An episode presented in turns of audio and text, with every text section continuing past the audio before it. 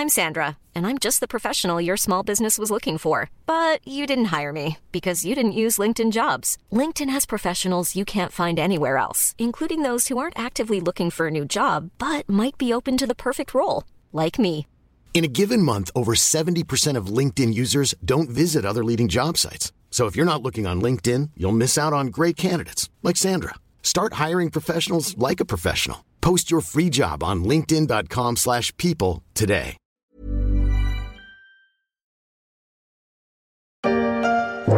Ça arrive d'être raide. Le pognon, ça va, ça vient, il faut jamais paniquer.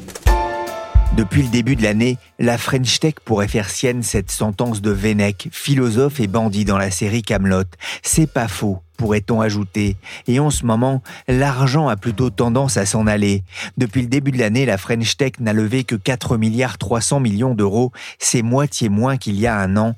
Et en plein mois de Vivatech en juin, les startups ont même levé presque 5 fois moins qu'en juin 2022. La panne de financement se confirme et avec elle, les licornes se raréfient. J'ai une mission pour vous. Vous devez rapporter à cette petite fille une licorne en peluche. Hein? Papuche Macarena Papuche.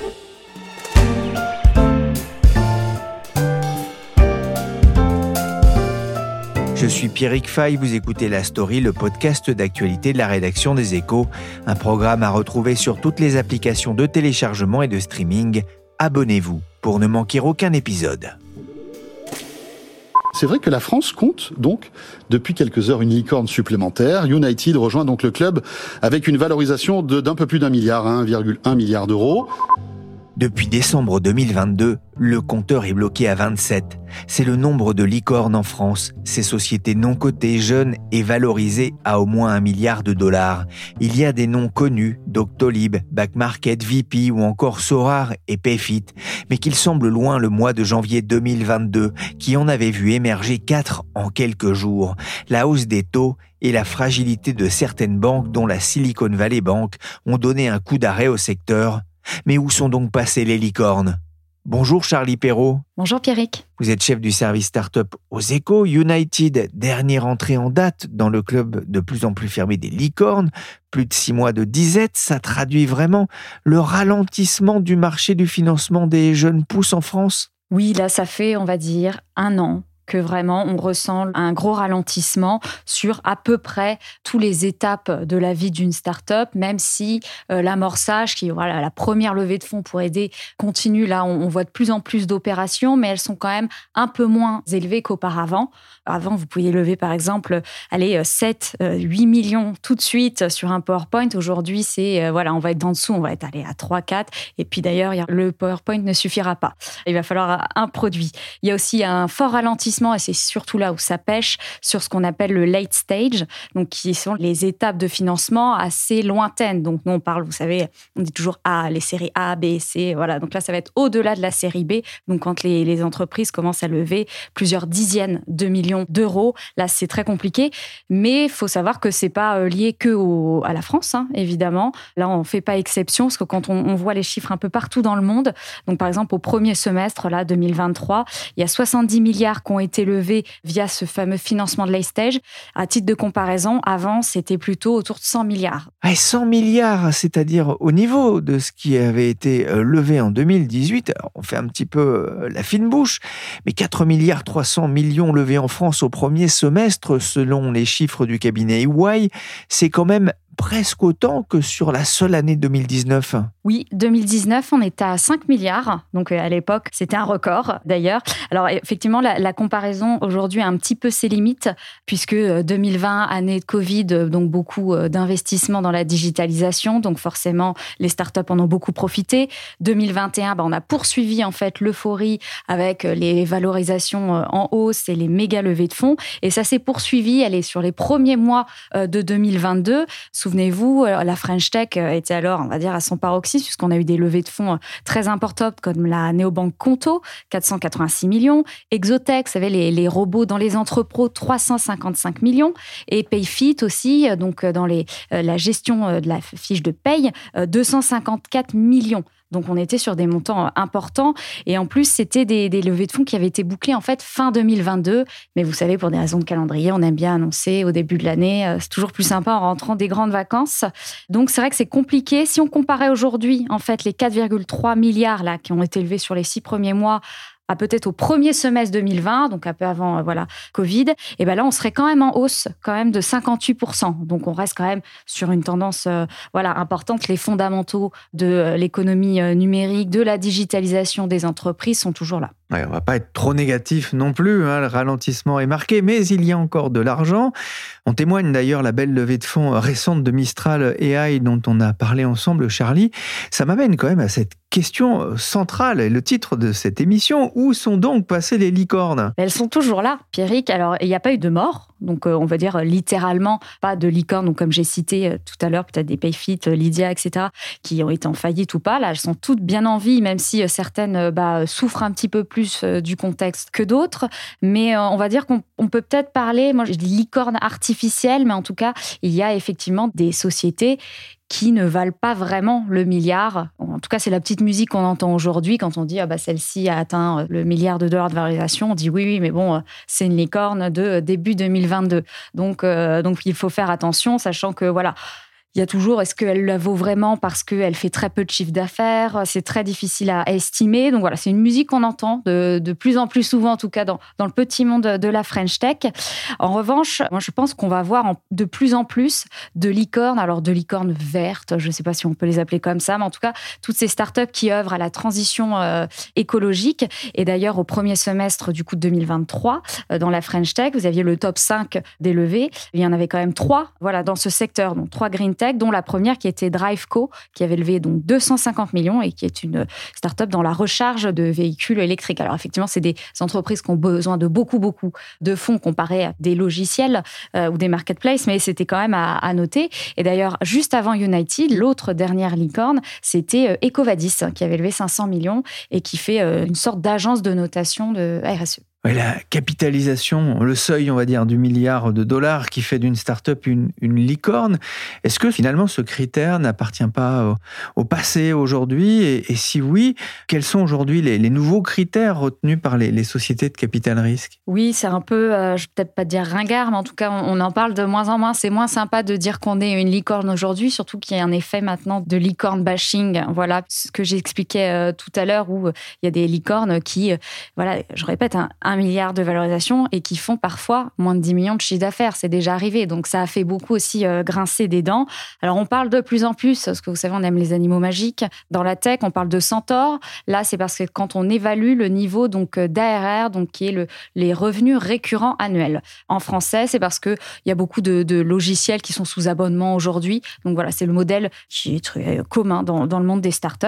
Et donc, on appelle ça donc des centaures. Donc, à partir de 100 millions d'ARR, vous êtes un centaure. Et là, c'est vraiment un club bien bien plus fermé euh, que celui des licornes. Et euh, en France d'ailleurs, elles se comptent, euh, elles sont moins que les dix doigts de la main.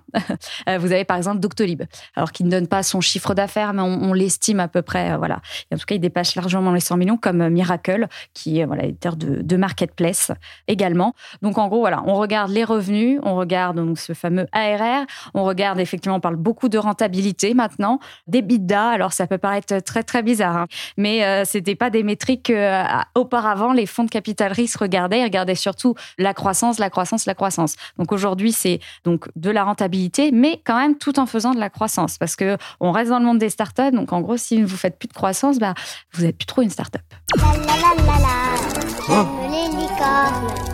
Le choix, hein, être plutôt un centaure qu'une licorne, avec des valorisations qui sont plutôt revues en baisse en ce moment, avec des levées de fonds plus difficiles. Ça veut dire que on pourrait perdre quand même des, licornes au, passage en cas de euh, nouvel appel euh, au financement euh, qui serait peut-être moins favorable que par le passé? Oui, oui. Alors, c'est difficile d'estimer, mais c'est vrai que si aujourd'hui une licorne revient sur le marché pour relever à niveau beaucoup d'argent, bah, elle pourrait perdre son statut, surtout celle qui était valorisée à 1 milliard 2, 1 milliard 3.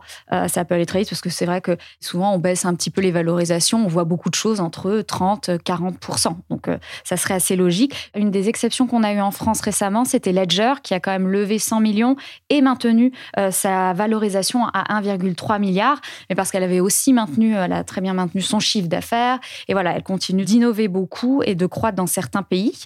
Je pense qu'aujourd'hui on a 27 licornes, voilà. Si certaines devaient revenir sur le marché, il est fort possible, Pierrick, qu'on retombe facilement en dessous des 20. Donc, euh, ça fera un petit coup dur, parce que vous savez que nous, on aime bien avoir des, objectifs et elles sont très, très euh, médiatisées et poussées par le gouvernement. Mais euh, il faut savoir aussi qu'il y, a tellement de fondateurs qui ne veulent pas perdre, en tout cas baisser cette valorisation, qu'ils essayent, en, gros, qu'ils vont accepter des termes assez difficiles. C'est-à-dire pour avoir toujours ce milliard. On n'a a évidemment pas de nom en tête, mais par exemple, un investisseur pourra dire eh ben, écoute, je te mets telle clause qui va faire que je vais forcément repartir avec ma mise et fort deux fois ma mise. Donc, ce qui fait que voilà, elles peuvent accepter des choses très très compliquées et à la fin, lors de la vente, euh, et bah, les fondateurs peuvent euh, bah, des fois se retrouver bah, avec juste rien. Charlie, premier semestre un peu morne. Que faut-il attendre du second semestre? Bon, c'est toujours compliqué de faire des prédictions, mais bon, je vais pas annoncer, je vais pas être très très très euh, optimiste encore une fois, mais je pense pas qu'on va battre du tout le record de 2022 qui était donc de 13,5 milliards levés. Après, la grande question, en gros aujourd'hui, c'est euh, de savoir est-ce qu'on va atteindre les 8 milliards puisqu'on a levé un peu plus de 4 milliards au premier semestre, est-ce qu'on va être au-dessus ou est-ce qu'on va être en dessous? Évidemment, c'est compliqué. Alors toujours dans ces cas-là, qu'est-ce qu'on fait? Ben, on regarde euh, du côté des États-Unis puisqu'ils ont toujours voilà quelques mois d'avance sur nous. Alors pour l'instant, bah, c'est pas reparti dans le non-côté. Mis à part, voilà, on a eu quelques très belles levées, mais vous savez, dans l'intelligence artificielle, puisque tous les fonds aujourd'hui euh, misent là-dessus, alors que l'année dernière, c'était plutôt le, Web 3. Mais par contre, il y a le, Nasdaq qui est plutôt, euh, on va dire, encourageant, puisqu'il y a eu 30% là, euh, d'augmentation au premier semestre. Donc c'est quand même vu comme un signe positif. On se dit qu'après, ça peut découler sur le non-côté, puis après, arriver chez nous. Mais ce qui est en tout cas sûr aussi, c'est qu'il y a beaucoup d'argent dans les fonds. Donc de toute façon, ils vont devoir déployer cet argent, ce qu'on appelle le, dry powder. Donc euh, ils vont pas le garder indéfiniment. C'est juste à savoir quand est-ce que euh, bah, voilà, ils vont euh, rouvrir ces vannes. Je veux saluer aujourd'hui la 25e licorne. C'est aussi l'atteinte de l'objectif que nous avions posé en septembre 2019, alors même que nous n'en comptions qu'une poignée. On nous disait que c'était impossible et qu'au fond, la Startup Nation, comme beaucoup ont dit, c'était du vent. Mais collectivement, nous y sommes arrivés et avec trois ans d'avance. Le message de félicitations d'Emmanuel Macron à la French Tech devant les caméras en pull à col roulé noir façon Silicon Valley, c'était il y a un an. Depuis, il a fixé un nouveau cap, sans licorne tricolore en 2030. On est à 27 aujourd'hui. Est-ce que cet objectif vous semble tenable? Bah, Je vais pas trop mouiller, même si bon, j'ai envie de dire non quand même, puisque comme vous dites, on est à 27. Ça veut dire que dans 7 euh, ans, on doit être à 100. Ça fait quand même beaucoup. Mais alors après, quand euh, Emmanuel Macron avait annoncé déjà son objectif de 25 euh, licornes, il l'a annoncé en 2019 et il voulait l'atteindre en 2025 ça nous paraissait aussi assez fou. Il l'a atteint donc avec trois ans d'avance, donc c'était quand même inattendu. Là, encore sept ans, il faudrait, c'est-à-dire une nouvelle vague un petit peu euh, euh, d'euphorie, que les valorisations remontent comme elles étaient auparavant, mais bon, beaucoup de gens étaient un petit peu douchés par tout ce qui s'est passé. Donc, est-ce qu'on va retrouver ces niveaux-là? Et puis, il faut aussi prendre en compte qu'il y a des licornes qui vont aussi sortir, mais parce qu'elles vont, euh, elles vont peut-être être rachetées, donc intégrées à des grands groupes, ou aussi parce que, alors c'est moins le cas depuis quelques années, ou alors elles vont aller en bourse. Donc dans ces cas-là, elles sortent euh, encore une fois du classement comme OVH euh, euh, ou Deezer.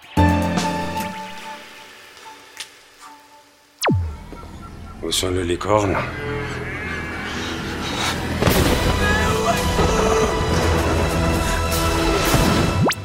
Mais où sont les licornes? Selon Crushbase, seulement 10 startups ont franchi ce cap du milliard de valorisation au premier trimestre en Europe, contre 34 il y a un an.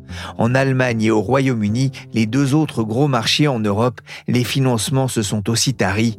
La France est même en train de réduire l'écart avec la Grande-Bretagne.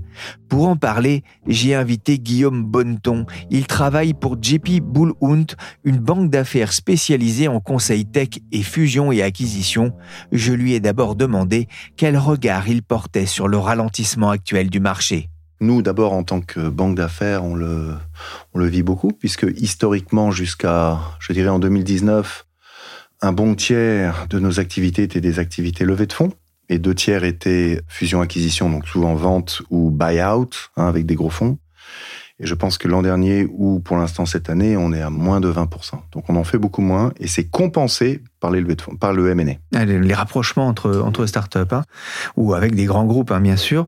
Vous avez vu venir ce retour de bâton après une année 2021 incroyable Premièrement, je pense que oui. En tout cas, on pensait que cela n'allait pas nécessairement durer. On pensait que le, triplement du financement en Europe, schématiquement, on était pendant assez longtemps, 2018-2019, à 10 milliards de financement tech privé par trimestre.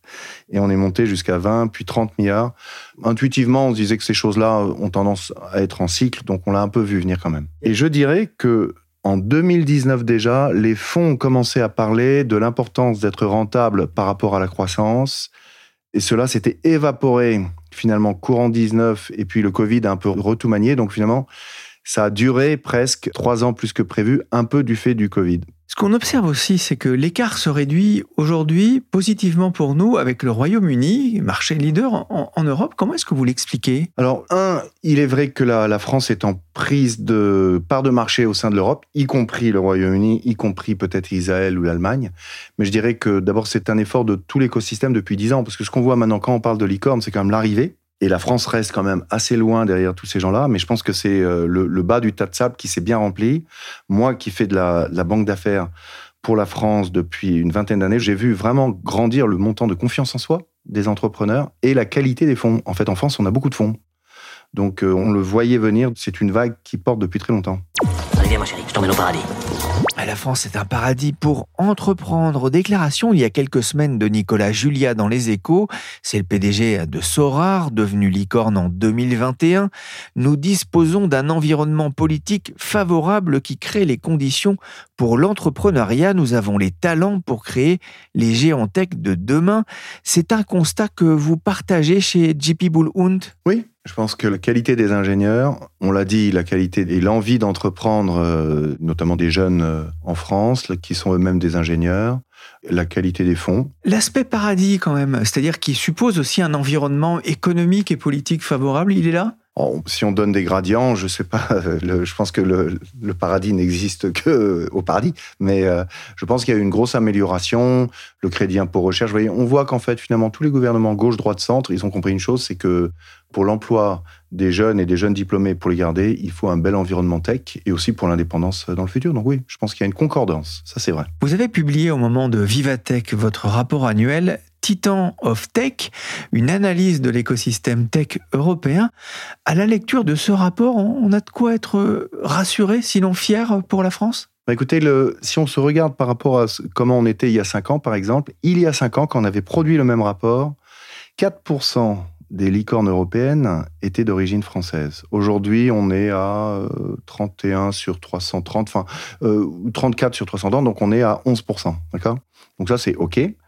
En nouvelle licorne, on en a eu 4 sur 34, un peu plus de 10%. Par contre, en valorisation cumulée, nos licornes demeurent en moyenne un peu plus petites, au sens où elles représentent, je crois, 6% du total. On n'a pas les énormes révolutes, etc. Entre autres parce qu'elles sont plus récentes. Et enfin, l'autre chose intéressante, c'est les contenders, qui sont celles votées par la communauté des investisseurs, les plus à même de le devenir sous trois années, 22% de futures licornes européennes. Il y a un débat hein, sur le nombre de licornes françaises selon les définitions retenues, entre 27 et 34. Mais ce qui est intéressant dans votre étude, c'est qu'il y a un potentiel important pour voir émerger quelques poids lourds dans les startups. Comment expliquez-vous d'ailleurs que la France soit bien placée? Bah, D'abord, je pense que l'économie française représente 12 à 15 de l'économie européenne. On est plutôt des ingénieurs. Donc avoir 7 de la valeur des licornes qui est en France, il n'y a pas encore de quoi euh, pavaner. Vous voyez ce que je veux dire hein, par rapport à, Israël qui est surreprésenté, etc. Mais je pense que intuitivement, on est des ingénieurs et souvent, quand le service public français décide de se concentrer sur quelque chose, il y a une priorité à la tech bah, ça produit des fruits parce que l'État a un certain nombre de moyens en France. Vous parlez hein, du pouvoir public, justement, il y a BPI France qui fête ses 10 ans. C'est le bras armé de l'État dans le développement de l'économie et notamment du numérique. Quel rôle a, joué BPI dans le développement de la Startup Nation? Globalement très favorable. Par exemple, un, beaucoup d'investissements dans les fonds qui donc ont permis d'avoir cet écosystème d'équipes d'investisseurs de qualité Deuxièmement, ils ne font pas du saupoudrage, c'est-à-dire qu'ils abondent sur des investissements qui sont faits par des fonds et la valorisation n'est pas faite par eux, donc c'est pas du saupoudrage. Et enfin, par exemple, ils se concentrent sur la deep tech, ils ont créé un fonds, euh, ben, un fonds deep tech, un fonds hardware, etc. Donc en fait, ils investissent dans des secteurs un peu plus long terme où on ne voit pas les résultats si vite et où les fonds qui doivent rendre l'argent tous les 5 à 10 ans euh, ont plus de mal parfois. Donc je pense positif. BPI France a soutenu à ce jour plus de 4700 jeunes pousses françaises. Ah, l'écosystème français est riche, beaucoup de startups se créent chaque année, mais beaucoup échouent avant même d'avoir 5 ans. Pourquoi la France peine-t-elle encore à faire grandir ces startups? Alors, je ne pense pas que la proportion de, de startups qui échouent au bout de 5 ans est pire qu'aux États-Unis hein, ou dans les autres écosystèmes. C'est normal qu'une grande majorité. Hein. Donc, je ne pense pas que ça soit pire chez nous. Par contre, pour l'effet d'accélérateur, je dirais quand même que le passage à l'international est, compliqué sur un marché intérieur qui est de taille, euh, finalement, peut-être qu'il est pas mal, mais c'est, euh, comme on disait, 15% euh, de l'Europe. Donc le passage à l'international reste un problème, je pense. La langue, en fait? Parfois la langue, parce qu'il faut recruter des équipes de management anglo-saxonnes, et ça, ça peut être aussi assez compliqué à faire. Ouais. On voit bien un, ralentissement, même si on partait de, très haut. C'est important d'aider euh, justement euh, cet écosystème euh, français et ces startups qui pourraient un jour se retrouver sans argent à passer cette crise, en fait. Oui, mais parfois aider n'est pas donner de l'argent comme avec les enfants. Aider, parfois, c'est pour les boards de donner les moyens à ces startups, à ces équipes, d'arriver à la rentabilité et donc à la liberté. Et enfin, c'est aussi laisser certaines sociétés se faire racheter par d'autres pairs européens, français, mondiaux, pour qu'émergent des groupes. Et ça, c'est important. C'est un message que vous faites en ce moment passer à l'écosystème? Oui, c'est assez important. Donc moi, en tant que banquier qui a vendu des sociétés depuis maintenant près de 20 ans dans la technologie, j'apprécie le fait qu'il y a plus de consolidateurs européens et français que jamais. On voit des équipes de vraies sociétés françaises qui veulent arriver à euh, domination européenne en tout cas, ou mondiale, et qui donc fonctionne par acquisition en France et ailleurs. Et donc cette consolidation est une façon d'accélérer l'émergence de, leaders. C'est difficile de transmettre, ou en tout cas de passer les rênes à quelqu'un d'autre quand on a créé sa start-up. Est-ce que vous voyez est-ce une évolution là aussi dans l'état d'esprit des, entrepreneurs? Oui, je pense que les, l'entrepreneur pur et dur, à moins d'être donné un rôle de vraiment de gros leadership dans la combinaison, restera de trois ans et démarrera autre chose, mais pour un entrepreneur euh, pur, dur, qui va faire quatre ou cinq sociétés dans sa carrière, vous avez beaucoup de gens qui sont contents de travailler dans des groupes qui vont croître plus vite, être plus internationaux. Pour une start-up, est-ce qu'il est si important que ça de devenir une licorne? Est-ce que c'est un but en soi? Bah non, non, c'est pas un but en soi. Ce qui est important, c'est de limiter la dilution en levant de l'argent à la valorisation la plus élevée. Mais je pense que, et ça c'est quelque chose qu'on dit, mais c'est que finalement, une licorne non cotée, c'est une licorne dont vous ne pouvez pas valider la valorisation, puisqu'elle fait plus de tours pendant quelques années. Mais il y a des sociétés qui sont gênées dans leur nouvelle levée parce qu'elles ont voulu privilégier le statut de licorne, quitte à pousser la valorisation, pousser les termes, au point que, dans l'environnement actuel, elles ont du mal à lever de l'argent. Il y a une forme de licorne mania, euh, écrivait Sébastien Boucro euh, de la société Brigade dans, Les Échos. C'est aussi le sentiment que vous avez? Il y avait. Hein. toujours quand on vous donne un label et que ce label est prisé, euh, ça crée une artificialité parce que vous vous êtes prêt à beaucoup de sacrifices pour avoir ce label. Et là, il y a un peu un retour de bâton pour ceux qui l'ont eu peut-être en avance de phase. Merci Guillaume Bonneton de la banque d'affaires JP Bull Hunt et merci Charlie Perrault, chef du service Startup aux échos. La story s'est terminée pour aujourd'hui. Cette émission a été réalisée par Willy Gann, chargé de production et d'édition Michel Varnet.